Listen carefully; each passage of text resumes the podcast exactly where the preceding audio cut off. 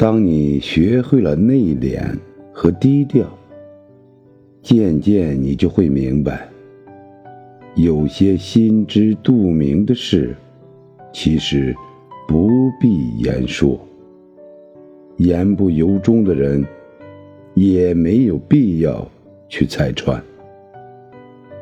勿在别人心中修行自己，勿在自己心中强求别人。心有多好，命就有多好；心有多静，福就有多深。吉人自有天相，心善则貌美。你的心决定你的相貌，你的善就是你的风水。